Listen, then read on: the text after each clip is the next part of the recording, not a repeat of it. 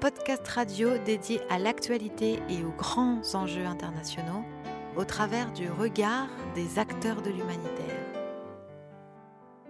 Une émission présentée par Pierre-Alain Gourion. Bienvenue à tous dans notre émission Human, consacrée aujourd'hui euh, à des considérations scientifiques. On va parler aujourd'hui de l'énergie en partant de deux constats. Le premier constat, ben, c'est celui que nous, euh, constatons au fil de nos émissions sur les difficultés euh, d'organisation de notre planète et les difficultés devant lesquelles on va euh, arriver sur le terrain écologique.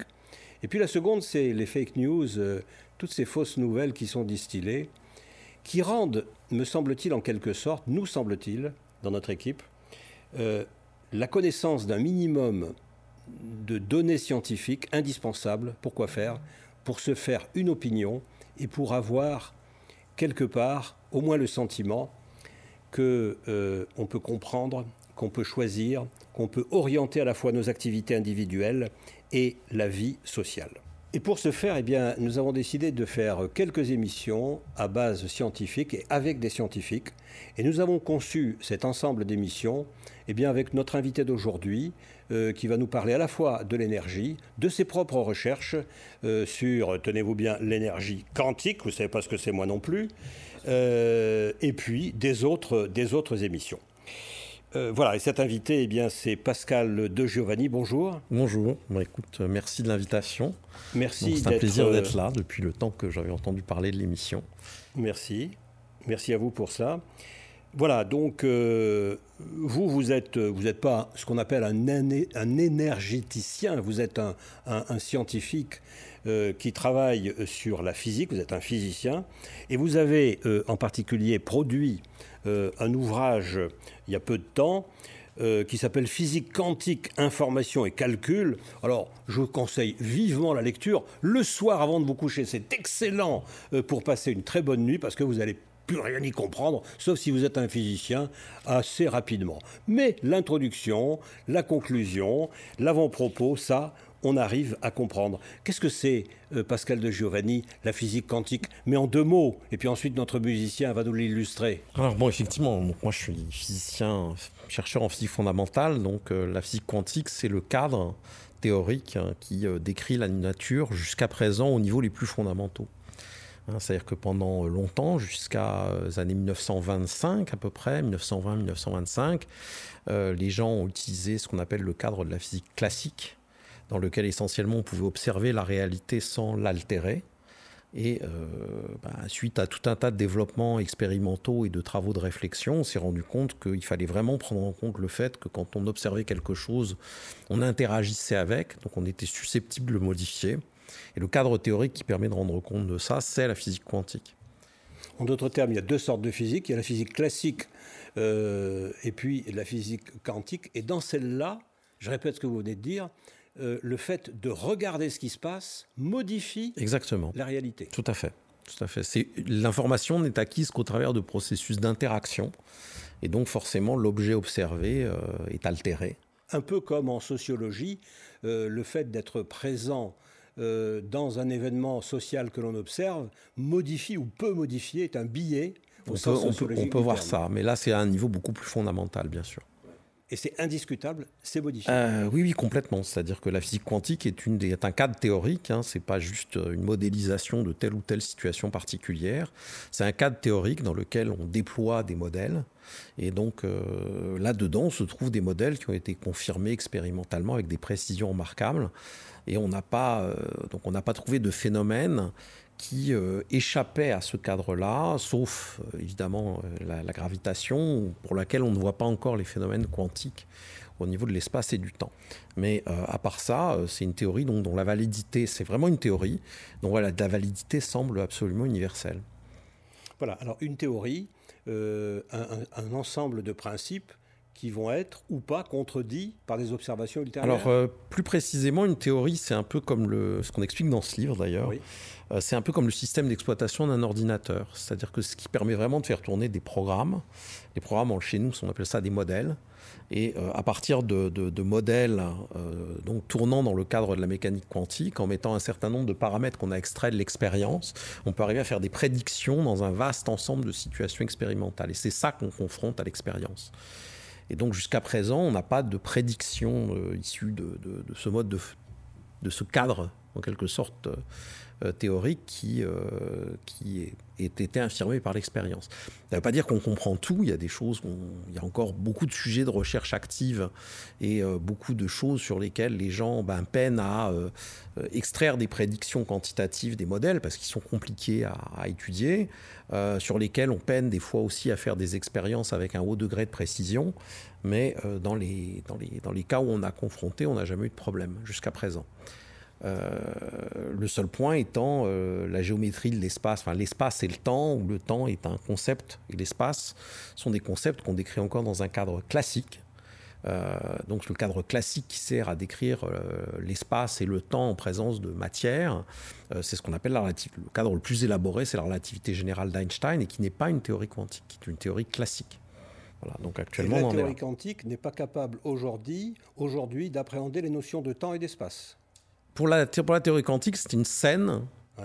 On s'est donné, en quelque sorte, hein, euh, sur lequel les phénomènes quantiques se déploient.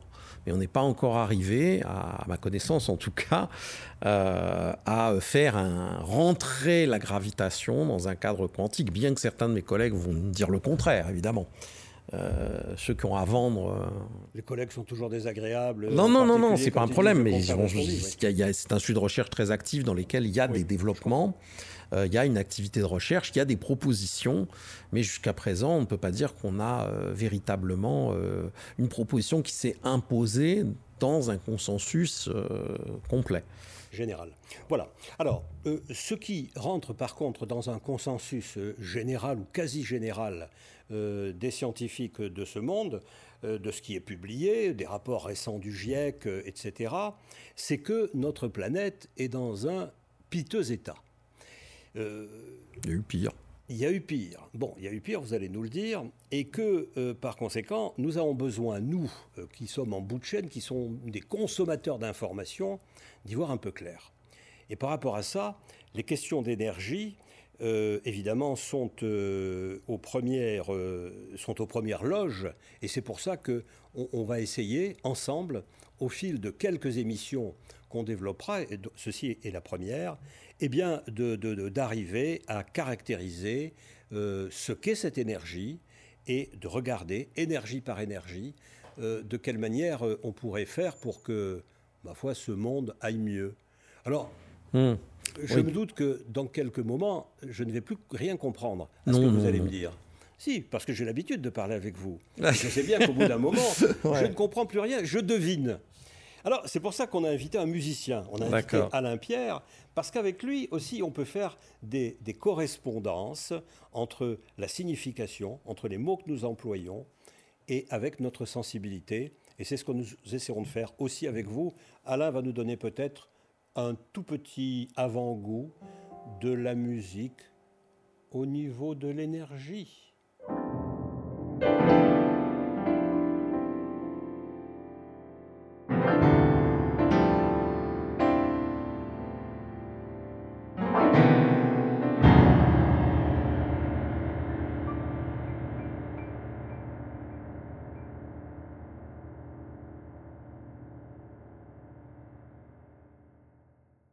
Quasiment. Si on veut, oui, bah, il y a de l'énergie dispersée sous forme d'ondes sonores, effectivement, et ça, rend bien un peu l'idée.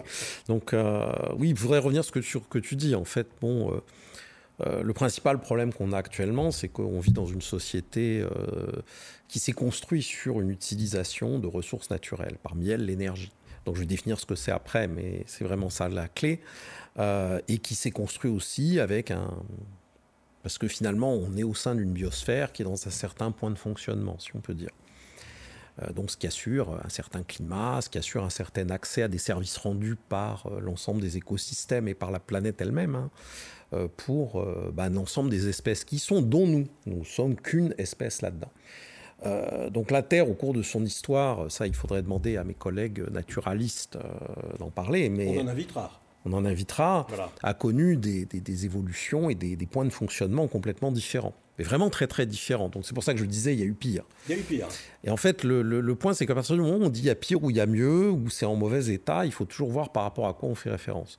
Donc en fait, en ce qui nous intéresse, là, euh, évidemment, euh, dans, ce que tu dis, c'est par rapport à notre capacité à avoir une, euh, un mode d'organisation et de vie qui nous permet euh, en quelque sorte, euh, d'avoir une vie dans laquelle on a effectivement un accès à du temps en particulier.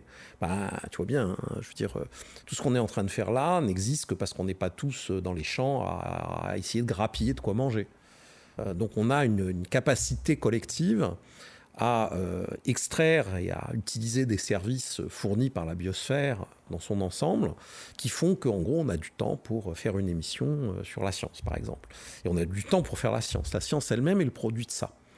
Et c'est pour ça que la science a beaucoup accéléré, d'ailleurs, euh, disons, l'incrément sur les connaissances scientifiques et la connaissance du monde a beaucoup accéléré après la révolution industrielle, hein, à partir du moment où on a eu accès à une énergie par personne qui était en augmentation rapide. Qu'est-ce que c'est la science, Pascal? Ah, alors, tu me poses la question. Pour l'instant, je n'ai pas parlé de l'énergie. Mais alors, la science, c'est pour moi. Ok. Alors, la science, il y a deux choses. Euh, il faut faire attention parce que malheureusement, on va employer le même mot pour deux choses différentes. Il y a euh, ce que le grand public utilise de la science, c'est le corpus de connaissances scientifiques euh, faisant consensus à un instant donné. D'accord? Donc, c'est, si tu veux, ce qui est dans les bibliothèques. Donc, ce qui est dans les bibliothèques, pas les bibliothèques de recherche, mais en gros, ce qui peut être dans la bibliothèque de l'honnête homme, là, comme tu en as une, hein, euh, où il n'y a pas beaucoup de livres de science d'ailleurs. Et... Je les cache. Je les cache. mais euh, ce qui est là, c'est le consensus scientifique à un moment donné, et c'est ce qui peut servir en quelque sorte à l'honnête homme euh, dans une société démocratique, justement, comme tu le disais, à participer aux choix collectifs qui sont faits. Euh, donc c'est le produit, ça, d'une activité qu'on appelle nous souvent la science, hein, qu'il faudrait appeler la recherche, mais la recherche n'est qu'une partie de ça, à mon avis, et qui consiste à construire ce consensus. Euh, et donc, euh, quand on parle, quand un scientifique comme moi parle, on fait de la science, ça désigne en fait l'ensemble du process. Et là, ça inclut la part recherche en particulier. Euh, la part recherche consiste à découvrir des concepts, à les éprouver et à faire émerger, à partir de travaux scientifiques et de résultats scientifiques, un niveau supérieur de vérité, entre guillemets, qui est ce qu'on appelle le consensus scientifique. Hein, il faut bien comprendre que euh, un résultat scientifique est déjà un niveau de vérité euh, qui n'est pas courant. moi, on me paye pour produire des résultats scientifiques et quand je vois le nombre d'heures que ça coûte pour en produire, c'est conséquent. C'est pas évident de produire un résultat scientifique euh, neuf euh, ou de consolider un résultat scientifique. Et le consensus scientifique est encore un niveau au-dessus. Euh, le consensus scientifique, c'est ce que le grand public va voir à la fin, hein, quand on normalement. et c'est construit sur un ensemble de résultats scientifiques et c'est une vision, un discours sur un certain nombre de problèmes qui fait consensus. Et ce consensus scientifique général, euh, peut être un jour détruit par une nouvelle vérité. Alors complètement. Alors en physique, je vais parler de ce que je connais le mieux, hein, qui est la physique, pour te donner des exemples. Euh, on a eu euh, donc quelque chose qui s'est construit, qui est le consensus scientifique autour de la physique classique, avec donc une certaine conception de l'espace, du temps newtonien, donc qui était issu de ce que la mécanique rationnelle qu'avait inventé Newton et ses successeurs, avec euh, une description des phénomènes de gravitation avec la théorie de la gravitation universelle de Newton, donc, euh, qui a occupé tout le 18, enfin une bonne partie du 18 et surtout tout le 19e siècle, hein, avec des résultats très spectaculaires. Là-dessus, s'est rajouté une compréhension des phénomènes électriques et magnétiques, hein, construit par André-Marie Ampère, hein, qui est quelqu'un de la région, et puis après James Clerk Maxwell, et tout ça été intégré euh, pour former ce qu'on appelle la physique classique, essentiellement ce que les étudiants apprennent euh, dans leurs premières années universitaires ou en classe préparatoire. Et tout ça a été remis en cause au XXe siècle hein, par deux grosses révolutions qui ont été euh, d'une part la découverte de la relativité, Donc le, changement de paradigme a été opéré par Albert Einstein et aussi Albert Einstein jouait un rôle là-dedans par la mécanique quantique. Et donc dans un monde, on est maintenant dans un monde où il y a un consensus post-newtonien, euh, à la fois en termes de la description de ce qu'est l'espace, le temps, et de la relation entre matière et énergie d'ailleurs, et également euh, dans la description des phénomènes physiques au travers du cadre quantique. Donc ça c'est un exemple en physique. Euh, si on prend un exemple qui n'est pas de la physique, mais qui est plutôt des sciences de la Terre, le réchauffement climatique et l'origine anthropique, c'est-à-dire que le, rôle de l'activité humaine depuis la révolution industrielle dans le dérèglement climatique, j'aurais dû dire dérèglement plutôt que réchauffement d'ailleurs, euh, ça c'est maintenant un consensus scientifique largement établi. Même si quelques personnes le contestent, euh, il y a une telle masse de résultats justement euh, que euh, on peut considérer que c'est bon. Donc le point, c'est qu'un consensus, c'est un niveau de vérité supérieur d'un résultat. Il est étayé par un nombre de résultats reproductibles euh, obtenus par des méthodes différentes. Et évidemment, pour basculer un consensus, il faut des arguments extrêmement forts. ce qu'Einstein a apporté, ce qui lui a valu la, la, renommée que l'on sait, ça a été d'être capable de transcender en quelque sorte la, vision de l'espace et du temps qu'on avait à l'époque newtonienne, de faire apparaître un nouveau paradigme qui englobait, mais en même temps permettait d'aller au-delà, était différent dans certains régimes du paradigme précédent. Et les pères fondateurs de la mécanique quantique, c'est exactement ce qu'ils ont fait. Et c'est pour ça que ce sont des grands de la science.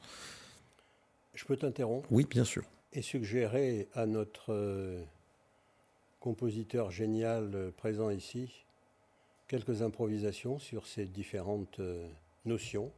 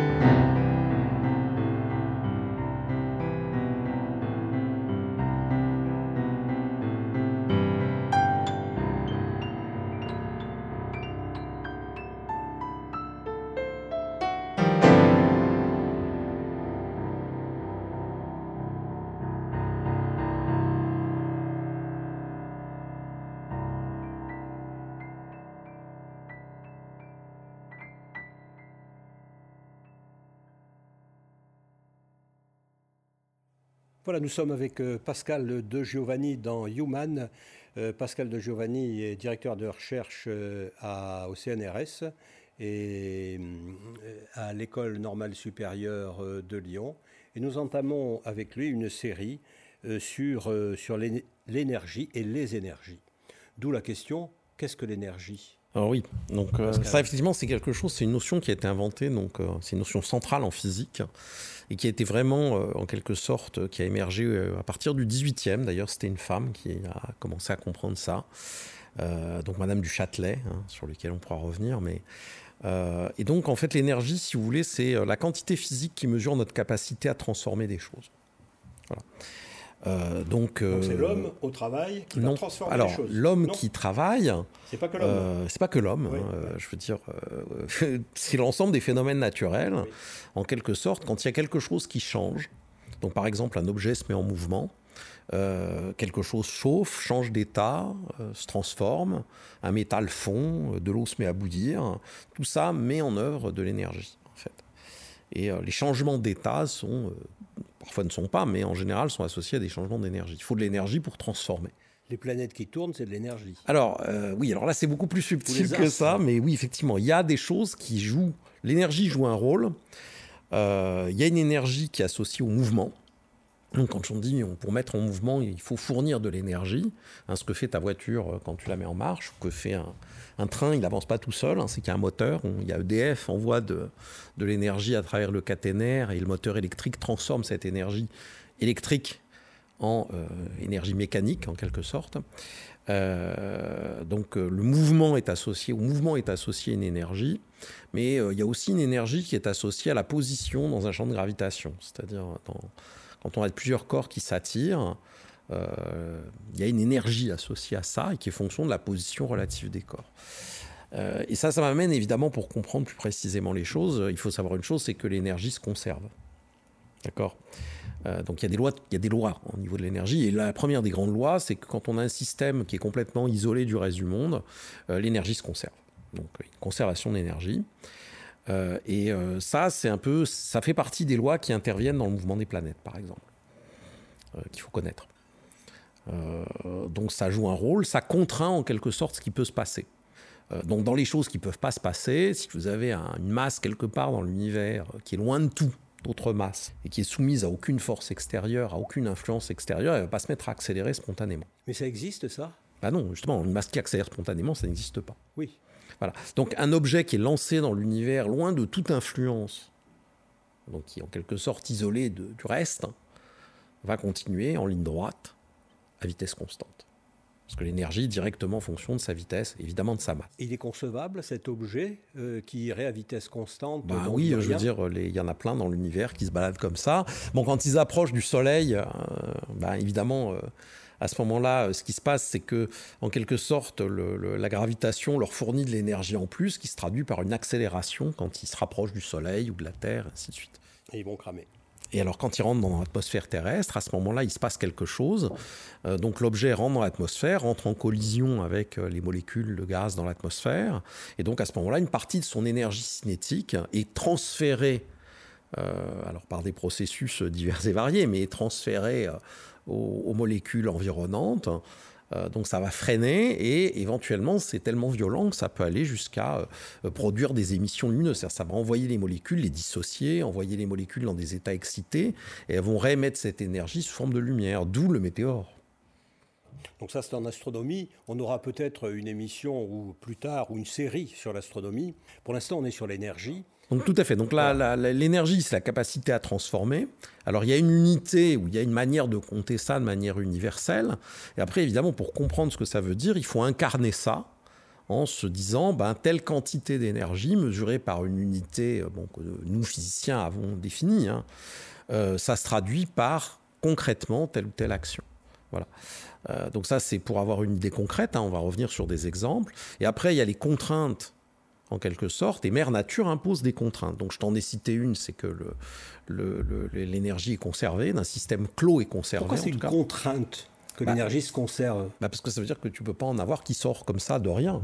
Tu ne fais que transférer de l'énergie, la transformer d'une forme en une autre.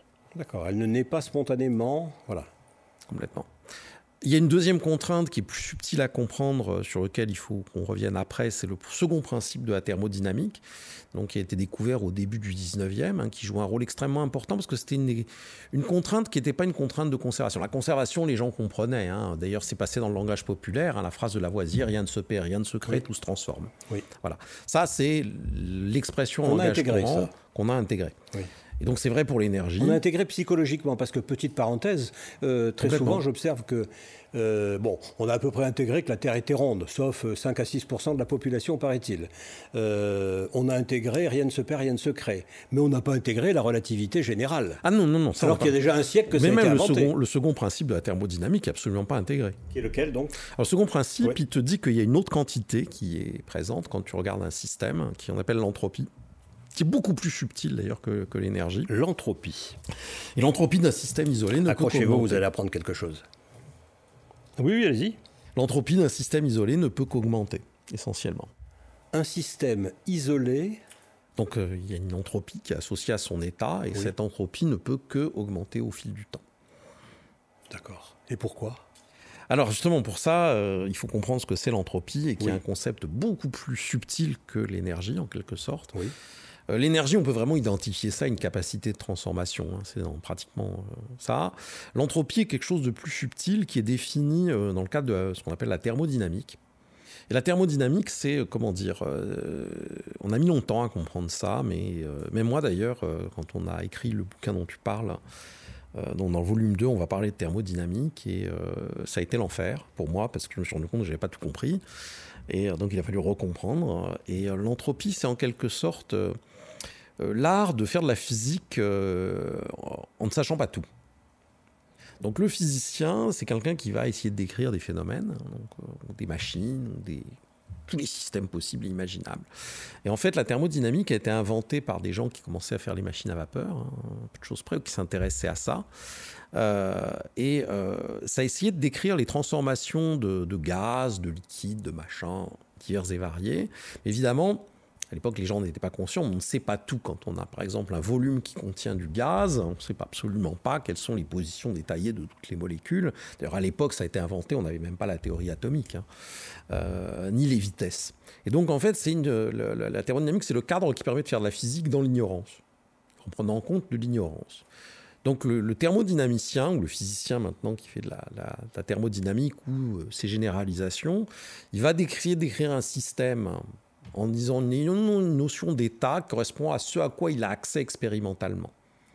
D'accord? Euh, Il va définir un certain nombre de paramètres, par exemple pour une boîte contenant du gaz, ça va être le volume de la boîte, euh, ça va être euh, éventuellement la pression, la température, voilà. Mais ça, ça ignore plein de choses. La thermodynamique est ce qui permet de décrire les transformations et ce qui donne des contraintes sur les transformations qui peuvent être subies compte tenu de cette ignorance-là.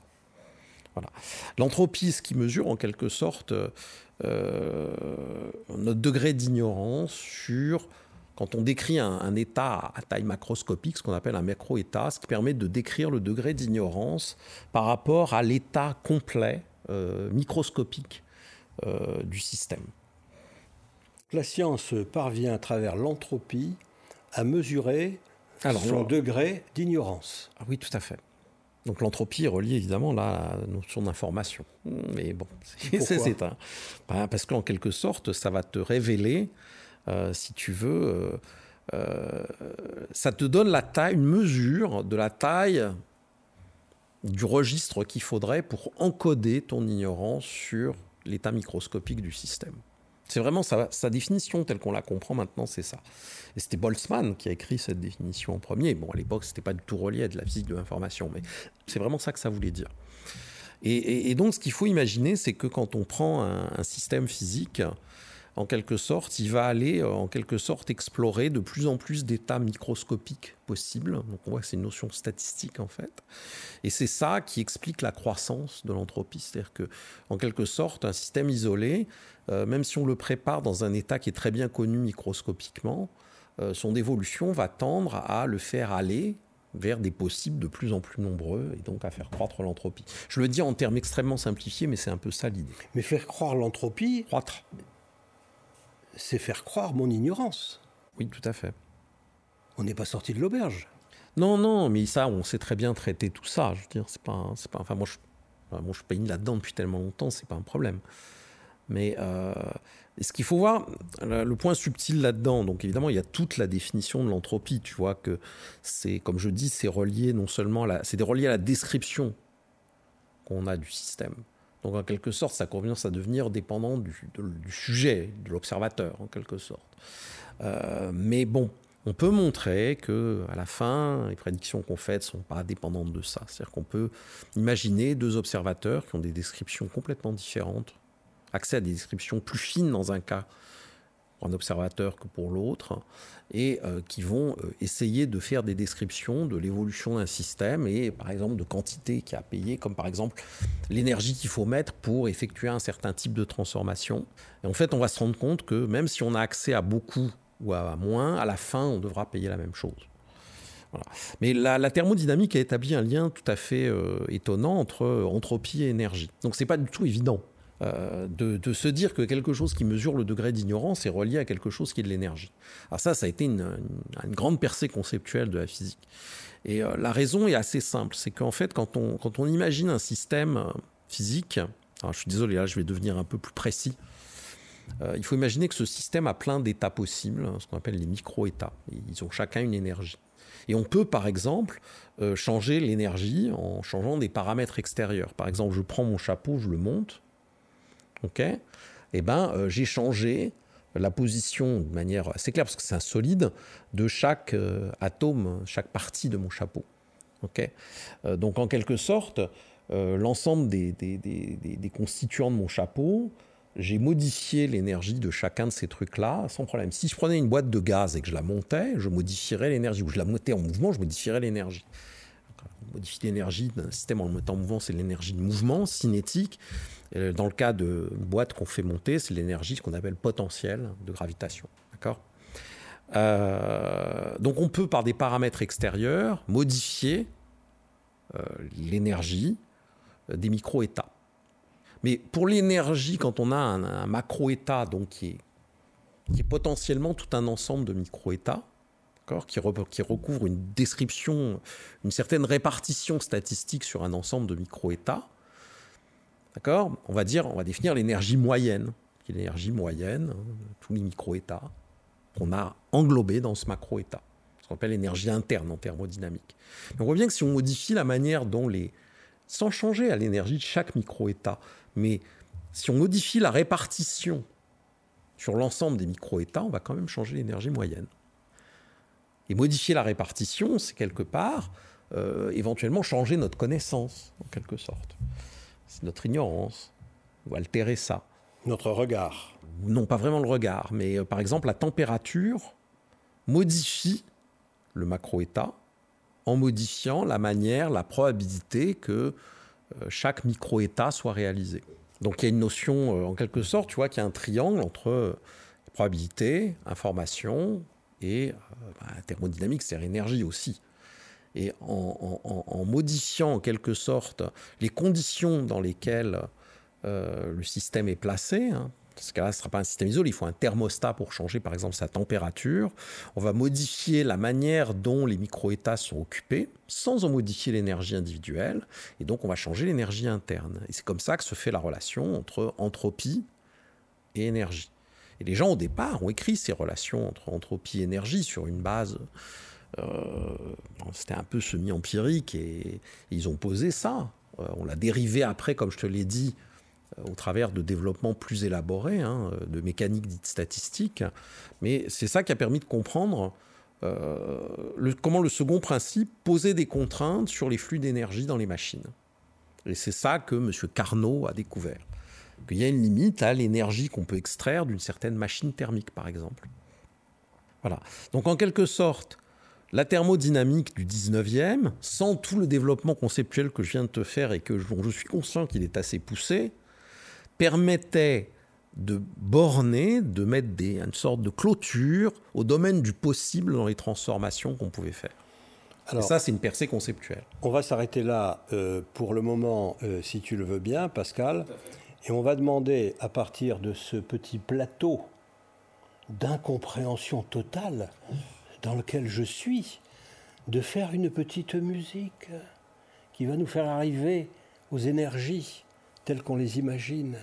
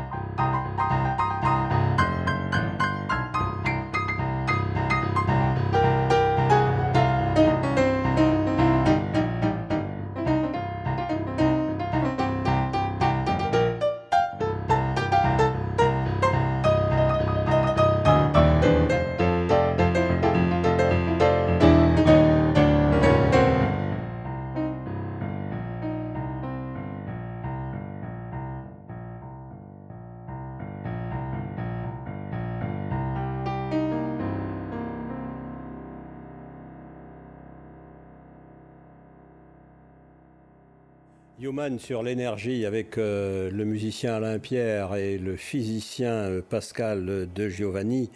Euh, aujourd'hui, on parle des énergies. Alors, on vient de faire une petite balade un petit peu théorique, un petit peu trop pour moi d'ailleurs, parce que j'ai rien compris.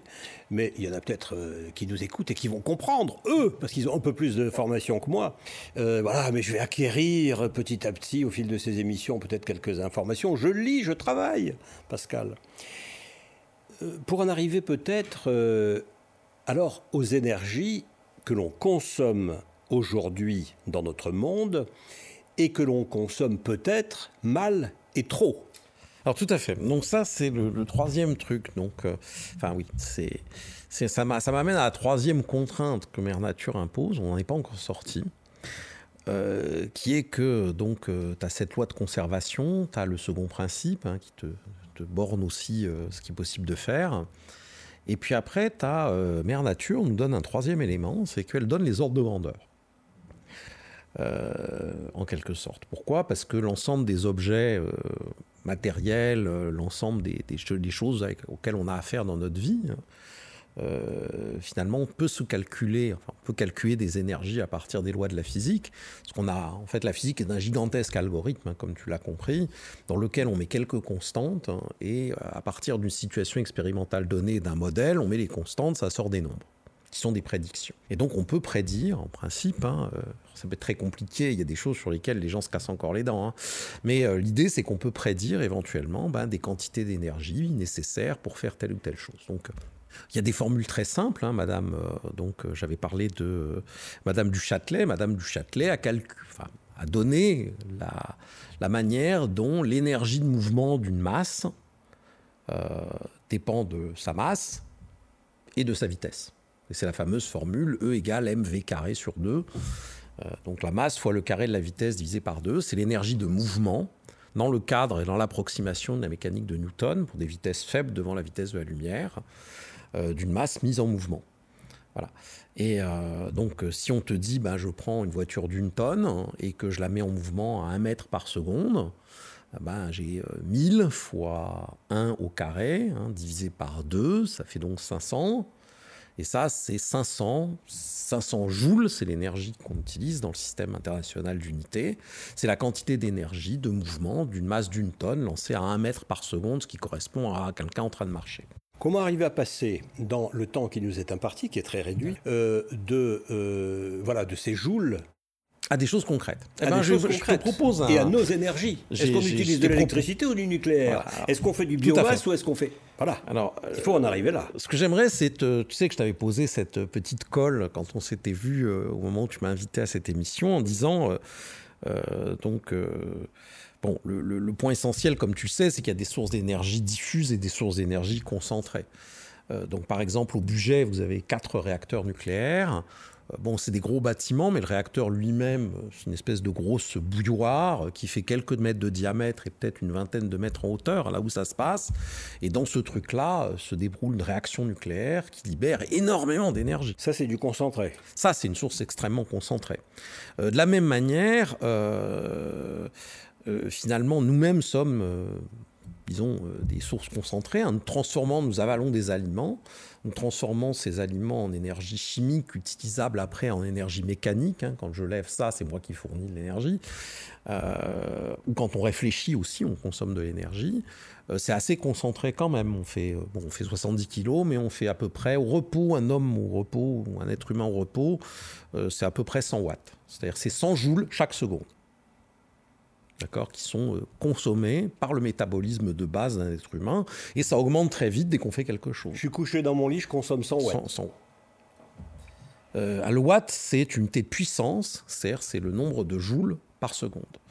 Donc la concentration, elle peut être dans l'espace et ça peut être dans le temps. Une centrale nucléaire, euh, c'est quelque chose qui, quand c'est en fonctionnement, un réacteur nucléaire, on est à, je pense, 3 milliards de joules par seconde, donc 3 gigawatts de puissance primaire dont on va récupérer à peu près le tiers sous forme d'électricité, c'est-à-dire 900 MW ou 1 gigawatt. Ce que tu es en train de dire, c'est que cette énergie nucléaire, elle est très, je ne sais pas quel est le terme exact, tu vas me reprendre. C'est une machine Oui, très efficace Non. Pas l'efficacité, c'est autre chose. Je, préfère dire que c'est très concentré. Ça, a une capacité de produire énormément d'énergie. Alors en joules, hein, le chiffre est élevé, mais on verra à quoi ça correspond après. En, dans un volume relativement restreint et à chaque seconde. Euh, donc l'être humain, mécanisme de base, 100 joules par seconde dans un être humain. Euh, le travailleur de force en train de faire un chantier, euh, ce sera peut-être le triple ou le quadruple. Ah bah si, je me rappelle, j'avais des copains qui étaient champions d'aviron. Bah un jour, il y en a un qui est arrivé, il était, je, suis, allé les voir, il y en a un qui était au bord de la piscine sur un rameur, en train de ramer. Tu vois, à fond la caisse, le truc. Et le mec était là, je suis à 400 watts. Voilà. Bon, 400 watts, moi j'ai essayé le rameur. Hein, à 250 watts, en 3 minutes, j'avais envie de vomir. Voilà, et bon, ces mecs-là arrivent à tenir 400 euh, watts. Euh, les, cyclistes, on dit, ils font 600 watts pendant leur montée du Ventoux. Voilà, c'est ça, oui, oui, oui, euh, Parfois aidé par une petite machine électrique cachée, etc. bon, éventuellement, mais, mais, tu vois, les ordres de grandeur sont à peu près ça. Le cheval vapeur, c'est, je crois, un peu moins d'un kilowatt. Mais alors, revenons à notre, nos énergies que nous consommons. Voilà, alors nous, nous consommons, nous consommons aujourd'hui des énergies extrêmement concentrées. Hein, voilà. En gros, de la, la, l'humanité utilise en fait des esclaves mécaniques, hein, qui sont les machines. L'humanité d'aujourd'hui, ça n'a pas toujours été le cas. Hein. Donc l'humanité de la révolution industrielle utilise des esclaves mécaniques à, alimentés par des machines qui euh, consomment de l'énergie de manière, il faut dire ce qui est, assez concentrée à la fois dans l'espace et dans le temps. Et euh, elles ont été alimentées, elles ont été développées puis alimentées en euh, utilisant donc des sources d'énergie et essentiellement, le gros de l'humanité, euh, disons, euh, industrielle, utilise essentiellement des sources d'énergie denses, concentrées, qui sont des sources d'énergie fossiles. Alors de là, il y en a beaucoup. C'est-à-dire le pétrole bah, Les trois chevaliers, ce que j'appelle les trois cavaliers noirs. Oui. Le charbon, le pétrole, le gaz. Le gaz. Alors d'où viennent ces trucs-là hein c'est, de la chimie du carbone. Donc c'est des composés organiques euh, construits à partir de carbone et donc qui sont en fait le reliquat de l'activité de la biosphère d'il y a très très très longtemps, et c'est donc de l'énergie stockée sous forme chimique euh, par euh, tout le processus qui a conduit à leur formation. Cette énergie-là, donc, elle est issue du, processus biologique au départ. Il hein, faudrait refaire un historique complet. C'est donc en fait de l'énergie solaire qui a tout simplement été stockée sous forme chimique mhm. et que maintenant on a extrait du sol et qu'on est en train de relibérer euh, sous forme, ben, quand vous faites du brûler du gaz dans ta chaudière thermique, euh, quand euh, tu mets de l'essence dans ta voiture, ça va être transformé en énergie mécanique, etc. etc. Il y a des centrales à gaz, il y a des centrales au charbon en Chine en particulier ou en Pologne. Donc là, ça sort sous forme d'énergie électrique. Il y a des pertes parce qu'il y a des limitations justement de rendement et d'efficacité euh, dans l'ensemble de la chaîne, et à la fin, tu as de l'énergie utilisable euh, sous divers formes. Donc ça, c'était les trois chevaliers noirs. Après, le XXe siècle nous a donné un autre euh, cavalier fossile, mais qu'on n'appelle pas fossile, qui est les combustibles nucléaires, hein, fissiles donc qui sont des noyaux atomiques. Ils ne sont pas fossiles, ceux-là. Alors ils le sont parce que c'est des, des, noyaux atomiques qui ont été formés dans le, le cataclysme qui a donné naissance à la nébuleuse euh, qui, par ensuite effondrement gravitationnel, a donné notre système solaire. Le Big Bang Non, pas le Big Bang, probablement des explosions d'étoiles. Euh, il y a après le Big Bang. Oui, bien après. C'est la deuxième génération euh, ou la troisième. voilà. Et donc ça produit dans ces cataclysmes-là des noyaux très lourds, dont certains ont la propriété d'être un peu instables ils sont stables en temps normal, hein, ils durent assez longtemps, mais euh, il suffit qu'on leur envoie une particule en plus et ils vont se casser. Et en libérant de l'énergie, pourquoi? Parce que c'est des boules de charge positive, toutes petites. D'accord? Et quand on casse ça en deux, évidemment, ça se repousse. Donc ça, tu as, de l'énergie de mouvement dans les produits de, de, fission. C'est comme ça que fonctionne un réacteur à fission. En fait. C'est pas compliqué? C'est compliqué comme objet technologique, mais le principe de physique fondamentale est assez simple. Et donc après, on récupère donc ce truc-là, les deux morceaux et tout ce qui sort se cogne un peu partout. Ça bouscule un peu tout ça, ça fait de la chaleur. Et c'est cette chaleur qu'on récupère avec une machine thermodynamique on ne peut plus ordinaire, euh, qui est euh, ben, un circuit pour faire de la vapeur. Et puis cette vapeur entraîne des turbines.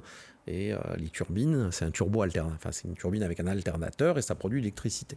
D'accord, c'est cette vapeur produite par cette fission euh, qui va générer voilà. l'électricité. En fait, la réaction nucléaire n'intervient que pour le faire bouillir l'eau. Au départ. Essentiellement. Donc ça, c'est très concentré, euh, c'est extrêmement dense et, euh, il y a même un facteur entre 100 000 et 1 million par unité de masse, euh, je ne me rappelle plus l'ordre de grandeur exact, mais c'est à peu près l'ordre de grandeur par rapport à tout ce qui est chimique. Et ça, encore une fois, c'est donné par la nature. Mère Nature nous dit que quand on prend des charges électriques et qu'on les met dans un certain volume, si on comprime ce volume d'un facteur 10, l'énergie électrique qui est stockée là-dedans augmente d'un facteur 10. Donc ce serait génial s'il n'y avait pas le problème des déchets et s'il n'y avait, pas, avait pas le problème euh, des accidents potentiels. On peut revenir là-dessus après, mais ça, je crois que c'est un débat pour un peu plus tard. D'accord, d'accord. On le réserve pour euh, d'avoir une émission spécifique sur le nucléaire. mais en gros, en gros, si tu veux, la, physique fondamentale te, te, permet de prédire la taille des atomes, te permet de prédire la taille des noyaux. Il y a un rapport 100 000 entre les deux. Et c'est de là qu'on trouve le, degré de concentration qui est différent. Euh, le pétrole, donc, c'est de l'énergie chimique. Les cavaliers noirs, c'est de l'énergie chimique. On a l'énergie nucléaire. Et après, il y a des énergies diffuses. Et les énergies diffuses, ben, là aussi, c'est de l'énergie solaire qui a été convertie en autre chose. Par exemple, le vent. Voilà. Ou, euh, Pourquoi dit-on qu'elle est diffuse? Elle est diffuse parce que sa densité, en quelque sorte, est faible. D'accord. Euh, une éolienne, ça ne va pas produire autant. Ça peut être aussi gros en volume Prenez une grande éolienne, tu sais, ça fait des dizaines de mètres. oui, oui, oui, Tu as des pales de 50 mètres, peut-être dans les plus grandes. C'est une énorme machine. Elles vont faire un million de watts, maximum. C'est pas beaucoup? Le réacteur nucléaire, c'est un machin qui aura peut-être euh, allez, 10 mètres de diamètre et 20 mètres de haut. C'est comparable. Hein, la cocotte, hein, je parle. Après, il y a la machinerie derrière. Oui, oui, oui. Mais la cocotte minute, et elle, elle sort 4 gigawatts thermiques. Donc la concentration d'énergie n'est pas du tout la même en termes de masse et en termes de volume. Ça, encore une fois, tout ça est complètement guidé par la physique. Euh, dans les sources d'énergie diffuse, ben, on peut prendre l'énergie euh, du rayonnement solaire, la concentrer pour faire bouillir avec une parabole, avec ce que tu veux, pour faire bouillir un liquide. Euh, donc soit tu fais cuire tes œufs, ta marmite, soit tu l'utilises pour faire chauffer ton eau qui va te servir à prendre ta douche, euh, ou tu peux l'utiliser pour euh, la chauffer tellement que ça devient vapeur euh, et qu'à ce moment-là, tu entraînes un alternateur, faire une centrale électrique. donc Mais l'énergie que nous envoie le Soleil, donc en dehors de l'atmosphère terrestre, c'est, je crois, 1300, au niveau de l'orbite de, la Terre, c'est 1300 watts par mètre carré. Bon, il y a un peu moins au niveau de la, comment on appelle ça, du sol, mais tu vois, c'est un kilowatt par mètre carré, c'est pas énorme. Euh, c'est beaucoup moins ça, c'est l'énergie, c'est l'énergie euh, solaire, diffuse, et on ne peut pas la récupérer à 100%, etc. etc., etc.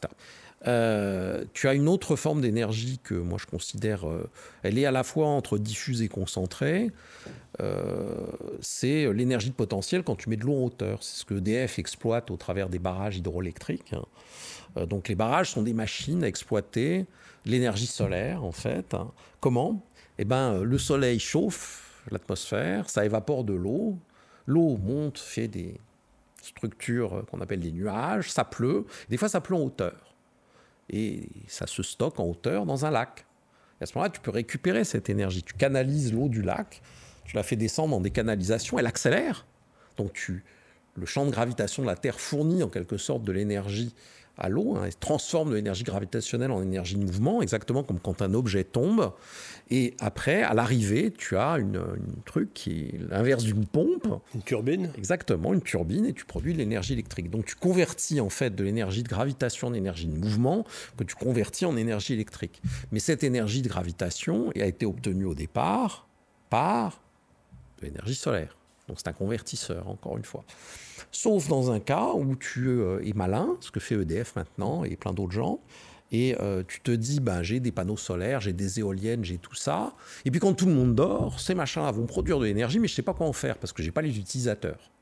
Et ben j'envoie ça dans la station euh, de pompage, enfin dans la station où on fabrique l'électricité en bas d'un barrage. Et je remonte l'eau. Et en fait, on inverse clac, on fait un step, c'est-à-dire qu'on transforme ça en pompe et on remonte de l'eau. D'accord. Avec l'énergie de nuit ou là où personne ne se sert d'électricité. Voilà, complètement. Donc ça, c'est un exemple des problématiques en fait qui s'illustrent, euh, qui, sur lesquelles on va, on va revenir, qui sont, euh, ben, on a des flux d'énergie et on peut stocker de l'énergie.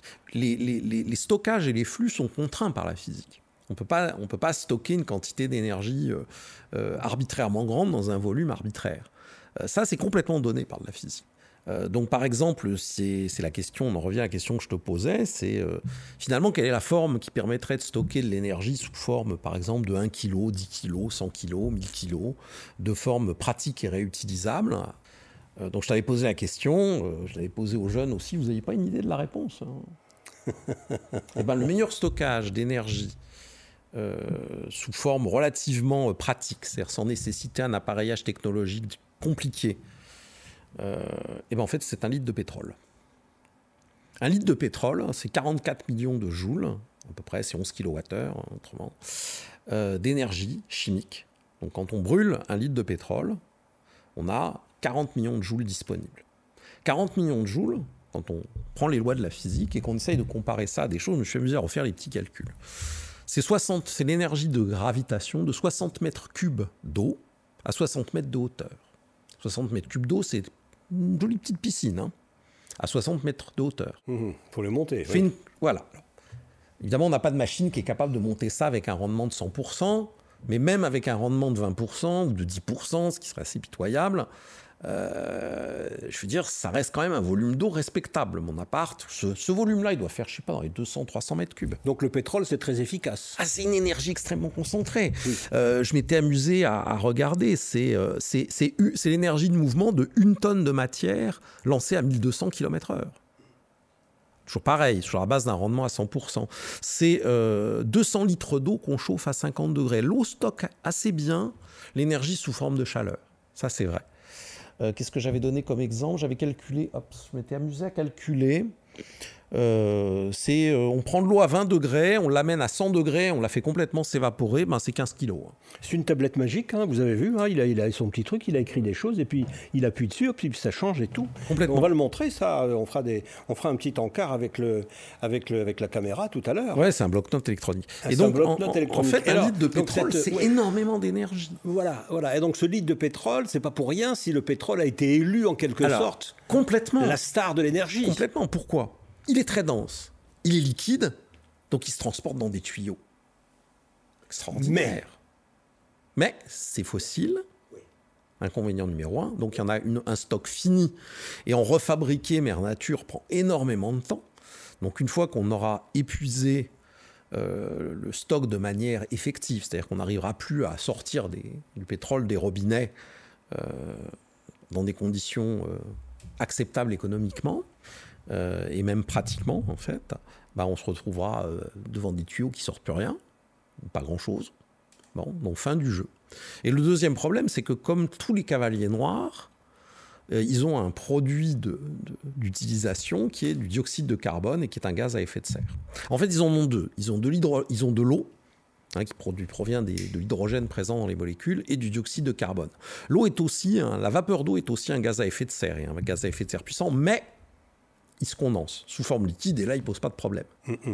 Donc euh, c'est Dieu merci, c'est ça qui nous sauve un peu, mais euh, par certains côtés. Mais en tout cas, le dioxyde de carbone, par contre, lui, c'est une autre paire de manches parce que le dioxyde de carbone qui est rejeté dans l'atmosphère, il met 10 000 ans avant d'être vraiment réabsorbé dans les océans et ensuite fixé euh, dans la biosphère sous forme solide. Voilà Pascal, alors avant de, trouver un mot de conclusion pour, pour annoncer nos émissions futures autour de, ces connaissances scientifiques et des problèmes de la planète, eh bien, la transition euh, musicale va nous être euh, amenée par Monsieur Pierre, prénom Alain, compositeur.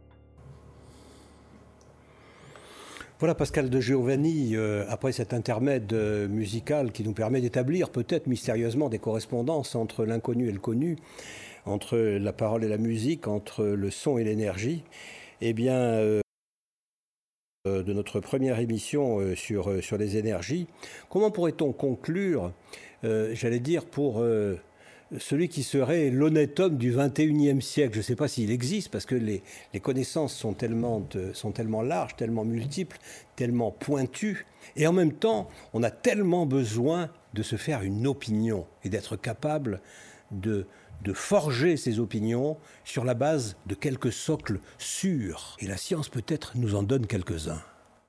Alors oui, en fait, euh, je pense que le... Enfin non, Évidemment, en tant que physicien, ça fait partie des choses auxquelles on peut éventuellement être tenté de réfléchir, et en tant que citoyen aussi. Et donc là, moi, dans ma réflexion personnelle, ce à quoi je suis arrivé, c'est que le vrai challenge, euh, c'est d'arriver à, évidemment s'approprier les enseignements de la science pour prendre conscience de euh, la complexité des flux et des contraintes euh, à laquelle on a affaire. C'est-à-dire que en tant qu'être humain, et à la fois individuellement et collectivement, on a des souhaits, des envies, des rêves, etc.